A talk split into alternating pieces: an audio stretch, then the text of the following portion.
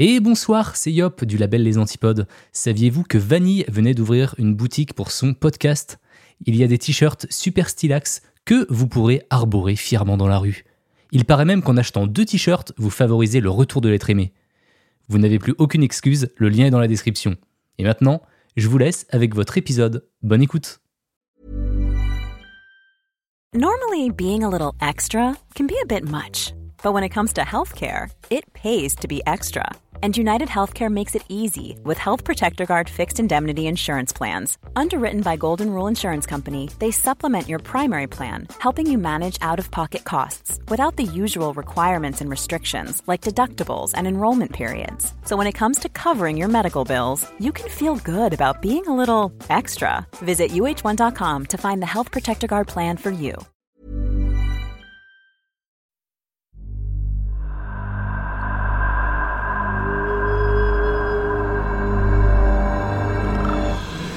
Vous écoutez C'est creepy.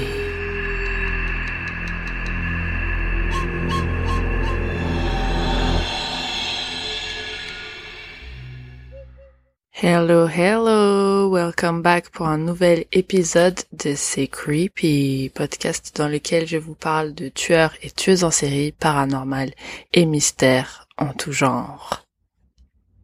Aujourd'hui, je vais vous parler encore une fois, d'une affaire dégueulasse. Dans tous les sens du terme, il se peut que vous la connaissiez déjà, je vais vous parler du mec qu'on appelait le vampire de Brooklyn, Albert Fish. Si ça vous dit rien, préparez-vous, je vous le dis maintenant. On va parler de crimes commis sur des enfants et autre chose très perturbante. Vous allez me dire comme d'hab, euh, mais non pas comme d'hab en fait, parce que là euh, c'est un petit peu hardcore. J'ai dû censurer vers la fin parce que je me voyais pas euh, lire ça dans le podcast. Donc bref, préparez-vous. Ne mangez pas, c'est un conseil. Petite musique creepy, c'est parti, let's go. Albert Hamilton Fish est né le 19 mai 1870 aux États-Unis à Washington DC. On me dit tout de suite dans mon oreillette que son père avait 43 ans de plus que sa mère, et d'après mes calculs, qui sont très probablement erronés, mais je ne crois pas, son père avait 75 ans à sa naissance et sa mère 43. Yikes On juge pas, on juge pas. Non, en vrai, on sait rien du tout sur leur relation, donc je peux rien vous dire de plus par rapport à ça, mais bon, on note, on note fort.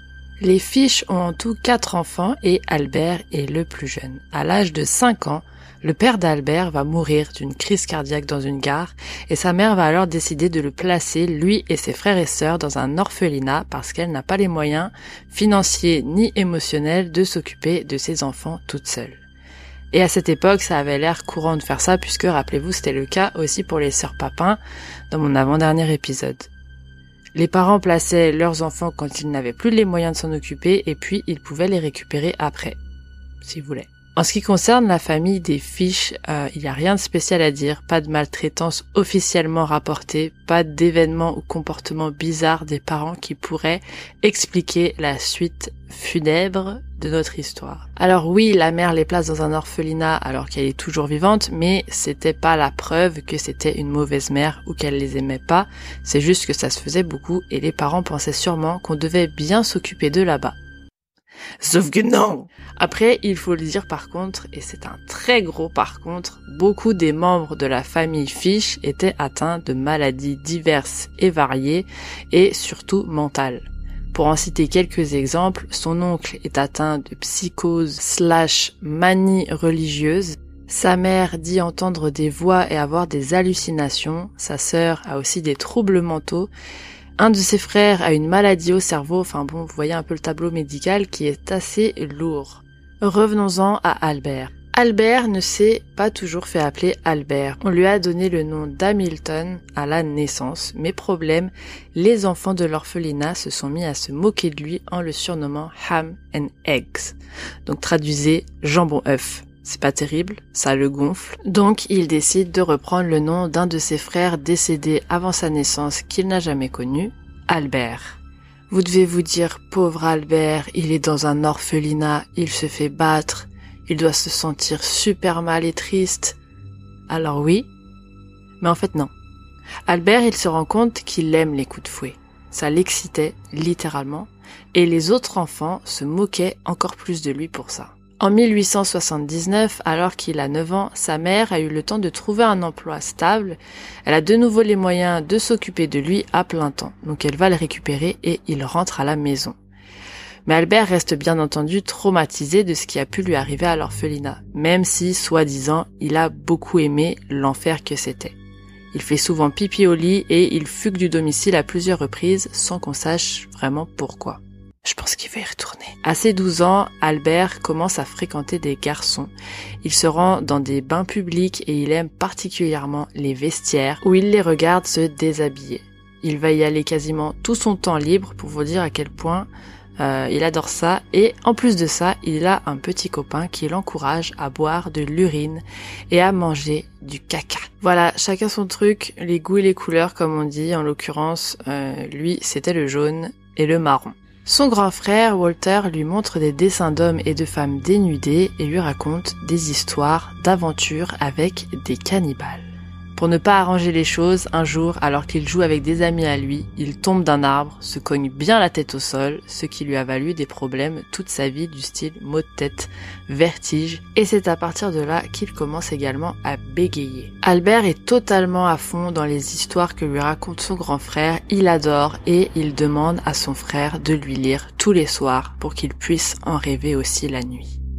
Quelques années plus tard, en 1890, quand il a 20 ans, Albert déménage à New York avec sa mère où il va se prostituer, mais malheureusement pas que, c'est là qu'il va commencer à abuser de jeunes garçons tous âgés en dessous de 6 ans.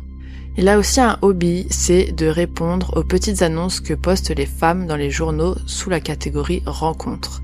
Il leur répond en leur envoyant des lettres obscènes et dégueulasses parce que ça l'amuse. À 28 ans, sa mère, qui je pense doit sentir qu'il y a un truc qui tourne pas rond chez son fils, décide de lui arranger un mariage avec une jeune femme de 19 ans qui s'appelle Anna Marie Hoffman. Ils auront tous les deux six enfants.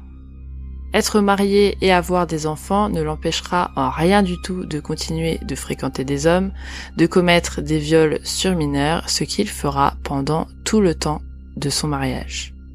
Et oh. En 1898, il trouve un emploi en tant que peintre afin de subvenir aux besoins de sa famille, mais bien entendu, il continue ses activités illégales sur son temps libre parce qu'il ne peut pas s'en empêcher. Pas longtemps après, en 1903, il est enfin arrêté, mais bizarrement pas pour ce que vous pensez, pour détournement de fonds, et il l'enferme dans la célèbre prison Sing Sing. Il aura d'ailleurs de nombreuses relations sexuelles avec d'autres prisonniers pendant tout le temps de son incarcération. Malheureusement, il finit par sortir de prison, puis retrouve du travail à un endroit qui se situe à environ 300 km de New York, euh, où il est censé habiter avec sa famille. Et c'est là qu'il va rencontrer un jeune homme de 19 ans, Thomas Keden, avec lequel il va commencer une relation sado-maso. Il dira qu'un jour, ils sont allés faire un tour dans un musée de poupées de cire et il y a découvert un plan en coupe de pénis, devant lequel il était émerveillé, fasciné. Oh my god! Wow! Et c'est à ce moment-là qu'il est devenu très intéressé par la castration. Sans commentaire. Il a très rapidement voulu essayer ce concept incroyable, ces mots, hein, pas les miens, sur Thomas. Dix jours après leur rencontre, donc, Albert emmène Thomas dans une vieille ferme où il va le torturer pendant deux semaines entières. Et à la fin de ces deux semaines, spoiler, il lui coupe le pénis en deux. Il dira même de ce moment-là qu'il ne l'oubliera jamais, car je cite, je n'oublierai jamais le cri qu'il a poussé ou comment il m'a regardé. Il a aussi gardé son pénis en souvenir. Albert va expliquer qu'à la base, il voulait emmener Thomas à la ferme pour le tuer, découper son corps en morceaux et les ramener chez lui à la maison, mais vu qu'il faisait chaud à ce moment-là, il a eu peur que l'odeur ne soit trop forte et que les gens la remarquent. Donc au final, il a seulement versé du peroxyde sur la plaie du pénis explosé de Thomas, l'a enroulé dans une serviette remplie de vaseline et puis il lui a donné 10 balles, un bisou, puis il est parti laissant Thomas en plan à la ferme. Il dit qu'il n'a jamais su ce que Thomas était devenu par la suite et il n'a pas non plus cherché à le savoir. On est sur un homme très sympathique tellement sympathique que sa femme le quitte pour un autre homme en 1917 et elle se barre littéralement, lui laissant leurs six enfants. Elle emmène avec elle quasiment toutes leurs affaires, lui laissant presque que dalle, ce qui va grandement perturber le monsieur, comme s'il n'était euh, déjà pas assez. Et c'est là qu'Albert va se mettre à complètement délirer. Il va, comme sa mère, commencer à entendre des voix. Et il va aussi commencer à... Je sais pas trop comment vous dire ça calmement. Il va commencer à se rentrer des aiguilles dans le bassin et l'abdomen pour son propre plaisir. Voilà, c'est son nouveau petit kiff. Certaines qu'il va rentrer vraiment entièrement jusqu'à ce qu'il ne puisse plus les retirer, donc elles vont rester dans son corps pour toujours. Je vous mets sur le site une photo d'une radio de son bassin où vous pouvez voir qu'il s'est rentré plus d'une vingtaine d'aiguilles, au moins 29 pour être exact, on les voit toutes. Elles sont là en train de chill, dans son bassin. En plus, dites-vous que ça doit pas seulement faire mal sur le moment, mais après aussi, enfin, je sais pas, quand il doit marcher, à chaque fois qu'il doit s'asseoir, faire un mouvement, enfin, bon, je crois que c'était le but recherché de toute façon, donc, grand bien lui fasse. Et il s'arrête pas là, accrochez-vous, il se frappe également avec un espèce de peigne fait maison, mais à la place des poils, il a mis des clous. Des clous de 10 cm et il se frappe avec. Il dira aussi qu'il prenait du coton, qu'il l'imbibait de liquide allume-feu et qu'il se le rentrait dans l'anus, puis il y mettait feu. Oh non Oh non, pas ça Pas aujourd'hui, pas maintenant, pas après tout ce que tu as fait donc voilà, Albert va vraiment pas bien, ses hallucinations empirent, il dira euh, qu'une fois le Saint Jean se serait mis à lui parler, à lui donner des instructions, et lui aurait ordonné de s'enrouler dans un tapis, ce qu'il a fait. Il nous explique qu'il entend souvent des voix des saints parce qu'il serait le deuxième Jésus et qu'il a été envoyé par Dieu pour castrer des petits garçons sur terre. Albert assura qu'il n'a jamais fait de mal à ses propres enfants, mais il avouera leur avoir demandé, parfois à eux, et des fois à leurs amis d'école, de lui fouetter les fesses avec le peigne clouté. Il va déguiser l'activité sous la forme d'un jeu, il va se mettre à quatre pattes et leur dire de monter sur son dos. Il demande à l'enfant de choisir et montrer un chiffre au hasard avec ses doigts que Albert ne pouvait pas voir et qu'il devait deviner. Albert devait trouver le chiffre et quand il avait pas bon, il leur disait de lui mettre une fessée avec le peigne clouté. La liste ne s'arrête pas, il va aussi fréquenter des bordels dans lesquels il demande à se faire fouetter et battre sans répit. Il se met à manger de la viande crue et il en prépare aussi pour le repas de ses enfants qui d'ailleurs remarquent que ça n'arrive la plupart du temps que pendant les pleines lunes. Bon là, comme vous pouvez le voir, ça part en cacahuète de plus en plus rapidement. Je crois que je vous l'ai pas dit jusque là, mais aussi, Albert, euh, il a un facial assez vampiresque. Il fait super peur. C'est peut-être d'ailleurs pourquoi on l'appelait le vampire de Brooklyn, entre autres. Je vous mets son portrait sur mon site. Le lien est dans la description. Albert va passer à la vitesse supérieure, il va prendre un couteau sur lui maintenant quand il va sortir et en 1919 il poignarde un garçon avec un handicap mental. Il dit qu'il choisissait toujours des victimes qui étaient soit déficientes intellectuellement, soit noires, parce que selon lui, ce sont des personnes qui ne manqueraient à personne si elles étaient tuées. Il dit également que des fois, il lui arrivait de payer des enfants pour qu'il lui en ramène d'autres. Je suis même pas arrivé à la moitié de l'épisode que je suis déjà fatigué par ce monsieur. C'est le 11 juillet 1924 que Albert va commencer sa série d'enlèvements et de meurtres quand il a 54 ans. Il aperçoit une petite fille de 8 ans, Béatrice Kill, qui se trouve dehors sur la propriété de ses parents, qui possèdent une ferme. Il va lui demander Hé Oh, Tu veux venir m'aider à récolter de la rhubarbe Où ça? Pas loin, juste là dans le champ à côté. Je te donnerai une petite pièce. D'accord. La petite le suit, mais sa mère les aperçoit en train de quitter la ferme. Sa mère leur crie. Hé Elle les rattrape, mais Albert va réussir à s'enfuir. La journée passe, la nuit tombe, et le père, Hans Kiel, entend du bruit dans la grange.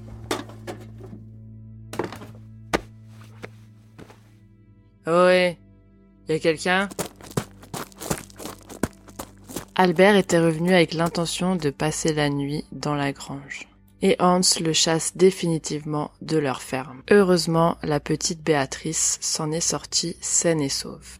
Quatre ans plus tard, au printemps 1928, Albert lit les petites annonces dans le journal et il trouve celle-ci.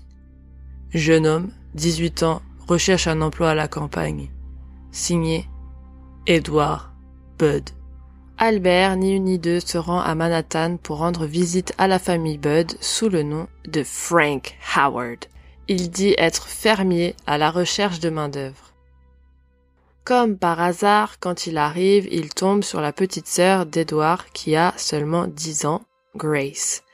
Il lui demande de faire passer le mot à son grand frère qu'il va l'engager et que, bah, comme il n'est pas là, il repassera dans quelques jours. Albert tient sa parole, il se représente à leur porte quelques jours plus tard et comme prévu, il embauche le fils en lui promettant 15 dollars par semaine. Mais il ne s'arrête pas là, il va convaincre les parents de le laisser emprunter, entre guillemets, leur fille pour l'accompagner à une soirée anniversaire ce soir-là chez sa sœur, Annie Fish. Il leur donne même l'adresse, donc ils sont rassurés, j'imagine. Malgré ça, je ne sais pas pourquoi, ils acceptent et Albert repart avec la petite, qu'ils ne reverront plus jamais. Un homme de 66 ans est arrêté pour le kidnapping de Grace en 1930 car sa femme l'aurait balancé, sauf que bien sûr c'est pas lui, et il va passer trois mois et demi en prison en attendant son jugement. Pendant ce temps-là, Albert se marie à une autre femme alors qu'il est toujours marié. Euh, il se marie à une certaine Estella Wilcox, mais ils vont divorcer une semaine plus tard. Je pense qu'elle a trouvé son peigne à clous. Vous vous demandez sûrement ce qui est arrivé à la petite Grace Budd. Eh bien, Albert l'a totalement documenté dans une lettre anonyme qu'il a envoyée sept ans plus tard à la famille. Madame Budd, ne sachant pas lire, elle avait alors demandé à son fils de la lui lire à haute voix. La lettre disait, je cite, Chère Madame Budd, en 1894, un de mes amis a embarqué comme matelot sur le paquebot Tacoma, le capitaine John Davis. Ils ont navigué de San Francisco à Hong Kong, en Chine. En arrivant là-bas, lui et deux autres sont allés à terre et se sont saoulés. Quand ils sont revenus, le bateau était parti. À cette époque, il y avait une famine en Chine. La viande de toute nature était de 1 à 3 dollars la livre. Les souffrances des très pauvres étaient si grandes que tous les enfants de moins de 12 ans étaient vendus pour se nourrir afin d'empêcher les autres de mourir de faim.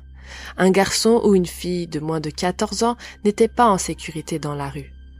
Vous pouviez aller dans n'importe quel magasin et demander un steak, des côtelettes ou de la viande à ragoût une partie du corps nu d'un garçon ou d'une fille serait mise en évidence et ce que vous vouliez en être découpé. Le derrière d'un garçon ou d'une fille, qui est la partie la plus douce du corps et est vendue sous forme de côtelettes de veau, rapporte le prix le plus élevé. John y resta si longtemps qu'il acquit le goût de la chair humaine. À son retour à New York, il a volé deux garçons, un de sept ans et un de onze. Il les a emmenés chez lui, les a déshabillés, les a attachés dans un placard, puis a brûlé tout ce qu'ils avaient. Plusieurs fois, jour et nuit, il leur donnait une fessée, les torturait, pour que leur viande soit bonne et tendre. Tout d'abord, il a tué le garçon de onze ans, parce qu'il avait le cul le plus gros, et bien sûr, le plus de viande dessus. Chaque partie de son corps était cuite et mangée, sauf la tête, les os et les tripes. Il a été rôti au four, bouilli, grillé, frit et cuit. Le petit garçon était le suivant. Et il est allé de même. À cette époque, je vivais au 409 East 100th Street. Il m'a dit si souvent à quel point la chair humaine était bonne, et j'ai décidé de la goûter. Le dimanche 3 juin 1928, je vous ai rendu visite, et vous ai apporté du fromage en pot, et des fraises, nous avons déjeuné ensemble. Grace s'assit sur mes genoux et m'embrassa. J'ai décidé de la manger. Sous prétexte de l'emmener à une fête, vous avez dit oui. Elle pouvait y aller. Je l'ai emmenée dans une maison vide que j'avais déjà choisie. Quand nous sommes arrivés, je lui ai dit de rester dehors. Elle a des fleurs. Je suis montée à l'étage et j'ai enlevé tous mes vêtements. Je savais que si je ne le faisais pas, j'aurais son sang sur eux. Quand tout était prêt, je suis allée à la fenêtre et l'ai appelée. Puis je me suis cachée dans le placard jusqu'à ce qu'elle soit dans la pièce. Quand elle m'a vu tout nu, elle s'est mise à pleurer et à essayer de descendre les escaliers en courant. Je l'ai attrapée et elle a dit qu'elle allait le dire à sa maman. D'abord, je l'ai déshabillée. Elle en a donné des coups de pied, des morsures et des griffes. Je l'ai étouffée à mort, puis je l'ai coupée en petits morceaux pour que je puisse apporter la viande dans mes chambres, la cuisiner et la manger. Comme son petit cul était doux et tendre, rôti au four, il m'a fallu neuf jours pour manger tout son corps. Elle est morte vierge. I puked so hard I shit myself. Dégueulasse, on est d'accord. La police va examiner l'enveloppe dans laquelle la lettre a été envoyée et dessus s'y trouvaient les lettres NYPCBA qui correspondait à une entreprise euh, dans laquelle un agent d'entretien a dit avoir pris quelques enveloppes avec bah, forcément le nom de l'entreprise dessus, mais qu'il les a laissées à l'endroit où il logeait à ce moment-là et que depuis il a déménagé. Et comme par hasard, il avait un colocataire dans cette chambre et il se trouve que c'était un certain monsieur Fish et que celui-ci venait tout juste de quitter la sienne. La propriétaire a indiqué à la police que Albert allait revenir sous peu car il lui avait dit qu'il allait recevoir de l'argent de la part de son fils et qu'il avait besoin qu'elle réceptionne le chèque pour lui pendant qu'il n'était pas là. Donc la police va attendre qu'il revienne avec elle. Le policier, à son retour, lui demande de le suivre jusqu'au poste pour l'interroger, ce qu'Albert accepte, mais au moment où il s'apprête à quitter le bâtiment, Albert se jette sur l'agent avec un rasoir dans chaque main. Le policier le désarme assez rapidement et l'embarque. Rapidement, Albert avoue qu'il a bien envoyé la lettre et qu'il a tué la petite Grace, et il dit également qu'à la base, il avait l'intention de tuer son grand frère, celui qui avait posté l'annonce dans le journal, Edward. Albert a emmené Grace avec lui à la gare où il a récupéré une boîte ils ont pris le train et puis il l'a conduit dans une maison abandonnée qu'il avait repérée en avance, qui était isolée du monde et qui se trouvait au coin d'un bois. Albert leur explique qu'une fois qu'il avait choisi sa victime, il la torturait, mutilait et finissait par la tuer avec ce qu'il appelait ses outils de l'enfer, qui se trouvaient dans la fameuse boîte qu'il a récupérée à la gare, et qui consistait en un couteau de boucher, une petite hachette, et une scie à main. Il leur dit, je cite, J'ai toujours eu envie d'infliger de la douleur aux autres et que les autres me fassent aussi souffrir. Toute ma vie, j'ai adoré tout ce qui faisait mal. C'est après son arrestation seulement qu'on découvre qu'il a tué d'autres personnes quand il en fait la confession au fur et à mesure. De la même manière que la petite Béatrice à la ferme, il dit avoir rencontré en 1927 un petit garçon qui s'appelle Billy Gaffney, qui était en train de jouer dans le couloir près de l'appartement où il vivait avec sa famille à Brooklyn. Il jouait avec un ami à lui, Billy Beaton. Soudain, les deux garçons ont disparu. Puis, on a retrouvé l'ami Billy Beaton sur le toit. On lui a demandé où était l'autre Billy. Billy Gaffney, et il dit que c'est le croque-mitaine qui l'a enlevé. Plusieurs hommes sont suspectés dans la foulée, mais quelqu'un reconnaît Albert Fish dans les journaux en voyant sa photo. Il se souvient l'avoir vu en train d'essayer de faire taire un petit garçon qui criait et qui se débattait alors que euh, l'homme en question essayait de l'emmener avec lui. Il se trouve que c'était le petit Billy Gaffney, mais Billy ne sera jamais retrouvé. Sa mère va tenter d'en savoir plus sur ce qui lui est arrivé en allant rendre visite à Albert en prison. Il refuse de lui parler. Elle tente de lui faire passer quelques questions vers leurs avocats respectifs, mais il ne dit rien. Madame Gaffney abandonne et rentre chez elle, toujours pas convaincue que ce soit Albert qui ait tué son fils. Albert va pourtant donner une lettre à son avocat dans laquelle il écrira ce qu'il a fait à Billy. Je sais pas si je vous la lis parce que c'est un peu hardcore. Euh, c'est dispo sur Wikipédia, donc j'imagine que je peux la lire. Si jamais vous voulez pas écouter, euh, avancer de 30 secondes. Je vais enlever quelques passages quand même pour que ce soit pas too much, mais franchement, le peu que je vais lire, ça, c'est déjà too much. Donc euh, voilà, je vais censurer quelques passages quand même. Mais je voulais euh, quand même vous la lire pour que vous vous rendiez compte à quel point le mec est taré, même si je pense qu'à ce stade vous en êtes euh, déjà convaincu. Bref, il dit dans sa lettre Je l'ai amené au dépotoir de Riker Avenue. Il y a une maison qui est toute seule, non loin de là où je l'ai emmené. Je l'ai déshabillé, lui ai attaché les mains et les pieds et les bâillonné avec un morceau de chiffon sale que j'ai ramassé dans la décharge. Puis j'ai brûlé ses vêtements et jeté ses chaussures à la décharge. Puis je suis revenu à pied et j'ai pris le tramway jusqu'à la 59e rue à deux heures du matin et j'ai marché jusqu'à la maison à partir de là. Le lendemain, vers 14 heures, j'ai pris des outils, un bon gros fouet, fait maison, manche court, que j'ai fabriqué avec des ceintures à moi. J'ai fouetté son derrière nu jusqu'à ce que le sang coule de ses jambes, je lui ai coupé les oreilles, le nez, lui ai fendu la bouche d'une oreille à l'autre, arraché ses yeux, il était alors mort. J'ai planté le couteau dans son ventre et j'ai tenu ma bouche contre son corps et j'ai bu son sang. J'ai ramassé quatre vieux sacs de pommes de terre et rassemblé un tas de pierres, puis je l'ai découpé. Euh, je vous épargne toute son explication de découpe parce que c'est dégueulasse, euh, mais en gros, il a mis tout ce qu'il voulait pas dans des sacs et il les a jetés dans l'eau. Il a dit que tout a coulé d'un coup et, je cite, Je suis rentré avec ma viande. J'avais avec moi le devant de son corps, ce que je préférais. J'ai fait un ragoût avec ses oreilles, son nez, des morceaux de son visage et de son ventre.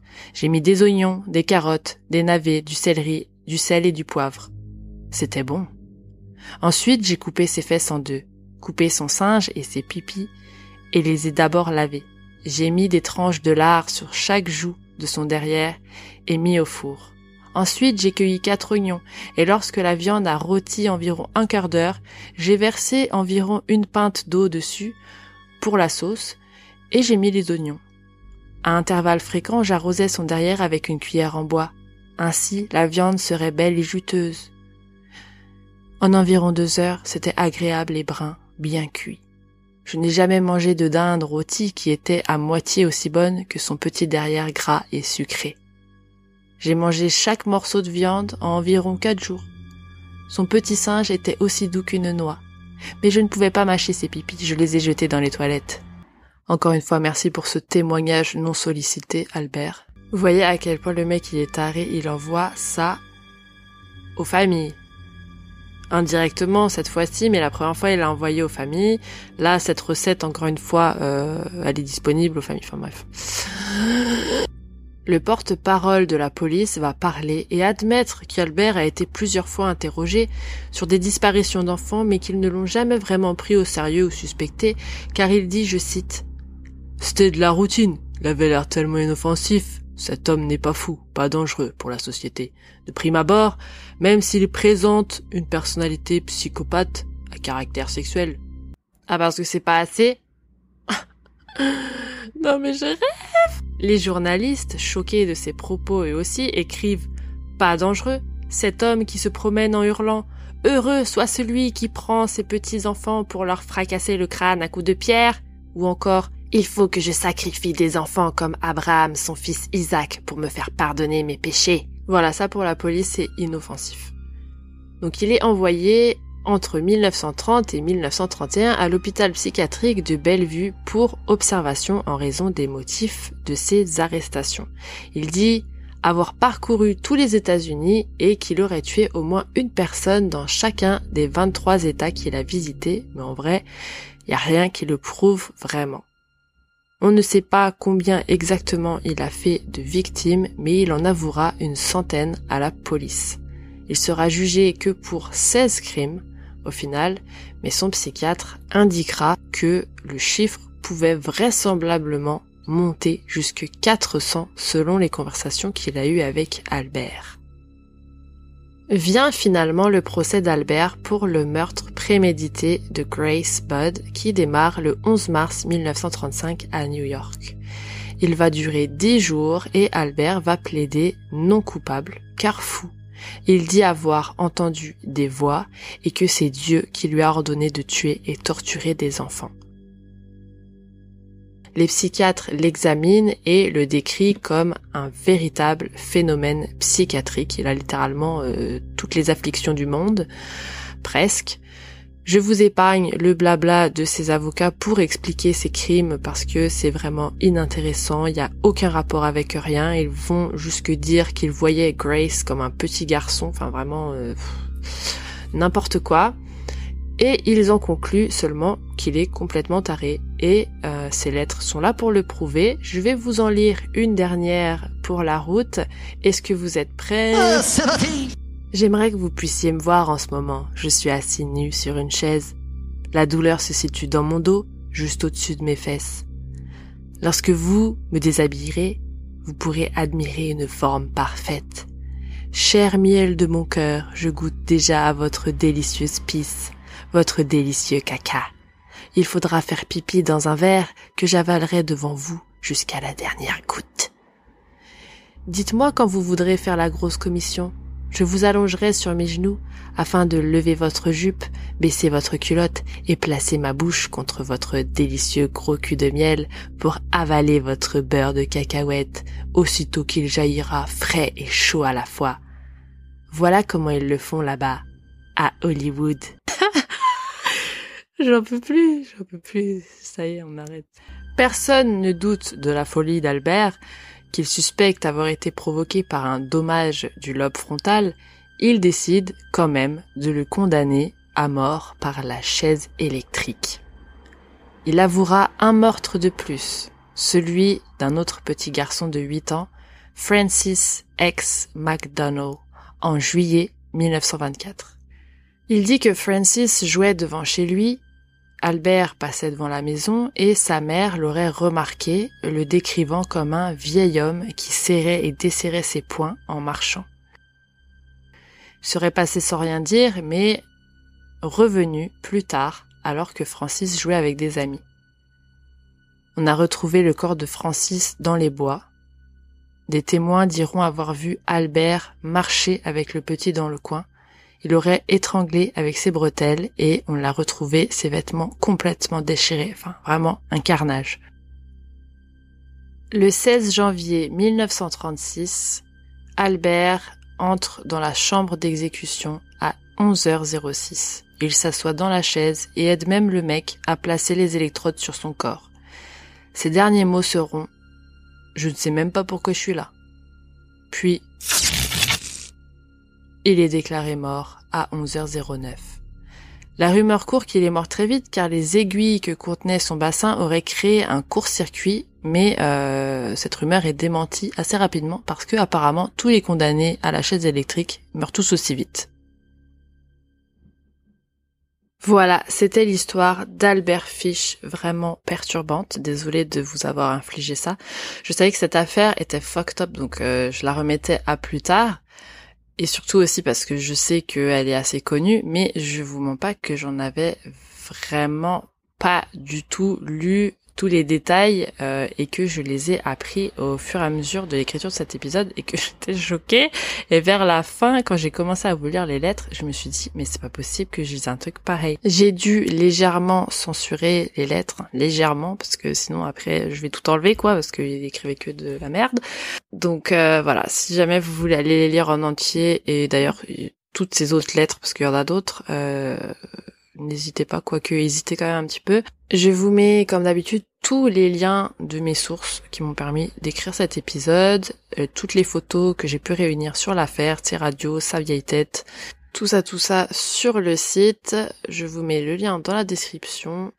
Et euh, voilà, j'ai rien d'autre à dire sur lui. Franchement, je, me suis déjà exprimé vite fait dans l'épisode. C'est juste euh, un monstre. Euh, compte quand même, il baillonnait jamais ses victimes parce qu'il préférait les entendre hurler de douleur et de peur. C'est lui qui dit ça.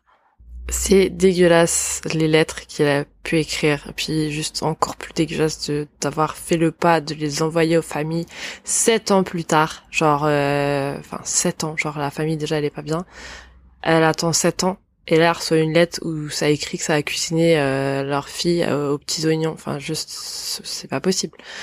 Déjà comment il s'en rappelle au bout de sept ans? Enfin bref, ah me dites pas qu'il a écrit dans son carnet de recettes. Anyways, j'ai hâte de savoir euh, si vous connaissiez déjà cette affaire ou pas. Est-ce que vous en avez pensé? Venez m'écrire comme d'habitude sur Twitter, Instagram, etc. Je mets euh, les liens dans la description. C'est d'ailleurs là-bas aussi que je donne des nouvelles quand je poste un épisode ou quand j'en poste pas, quand je suis en train de l'écrire. Enfin, je, je vous tiens au courant. Merci à tous ceux qui ont évalué le podcast sur Spotify, etc., euh, Apple Podcast, qui m'ont mis des commentaires. C'est trop sympa. Je les lis tous. Euh, bon là, il y en a un peu beaucoup, donc je vais peut-être pas être en mesure de tous les lire euh, à la fin de mon épisode. Donc voilà, merci à tout le monde. Merci à tous ceux qui viennent m'envoyer des messages sur Instagram, sur Twitter, etc. J'adore. D'ailleurs, pour tous ceux qui s'inquiétaient, euh, je suis toujours en train de faire mes travaux chez moi, donc c'est pour ça que les épisodes, ils tardent un petit peu. Mais ce mois d'octobre, je vais essayer d'en faire un par semaine, parce que bah c'est octobre, quoi. Ah, et venez aussi me rejoindre sur Twitch. Franchement, c'est trop bien. Tous les dimanches, on fait un live et euh, c'est trop bien. Enfin, je sais pas, on fait des affaires que je ferai jamais en épisode. On fait des réacts YouTube, d'autres affaires criminelles.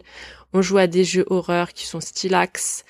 Et euh, voilà, voilà. Donc le lien, tous les liens d'ailleurs sont dans la description. Euh, allez faire un tour partout.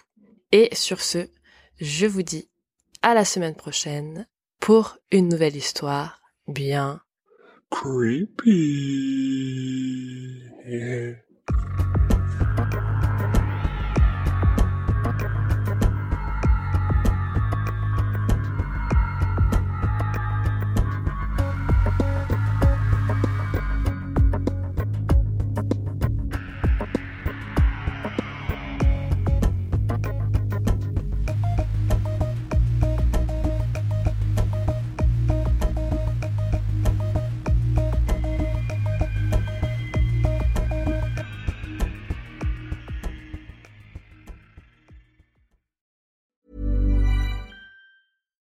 When you make decisions for your company, you look for the no-brainers. And if you have a lot of mailing to do, stamps.com is the ultimate no-brainer. It streamlines your processes to make your business more efficient, which makes you less busy. Mail checks, invoices, legal documents, and everything you need to keep your business running with stamps.com.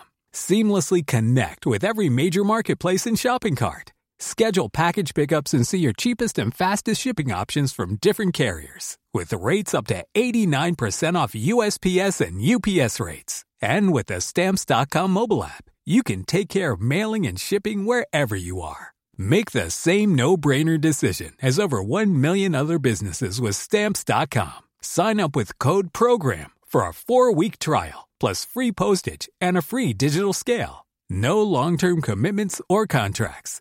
That's stamps.com. Code Program. T'es encore là? Envie d'écouter plus d'épisodes de C'est Creepy? Une douzaine d'épisodes exclusifs t'attendent sur mon Patreon. Ouais, une douzaine.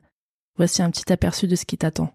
Oui, mais un pistolet d'alarme, c'est pas une arme. Tu sais, c'est des balles à blanc, en fait. Hmm, ok. C'est pour faire peur. Ah, mais... Je me suis dit, peut-être le pistolet, il fait radio réveil ou je sais pas ce qu'il s'appelle. Candy a dû s'emparer de la hache et pour ce faire, elle a dû distraire Betty en lui mordant la main. Ensuite, elle frappe Betty à l'arrière du crâne avec la hache.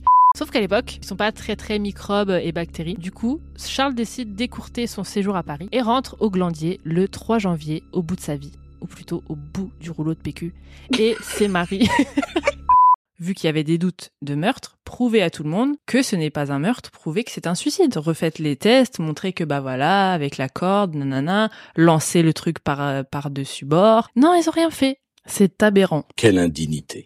Sache que tu peux aussi, dès aujourd'hui, rejoindre mon Patreon gratuitement pour tester et écouter un épisode exclusif. Tu auras tout de suite accès à l'épisode sur la macabre histoire d'Edgin, mais aussi à la version vidéo de mes épisodes publics que je commence à filmer pour que vous ayez accès aux coulisses. Pour rejoindre, rien de plus simple. Tu trouveras le lien Patreon dans la description de cet épisode. À tout de suite pour plus d'histoires bien Creepy.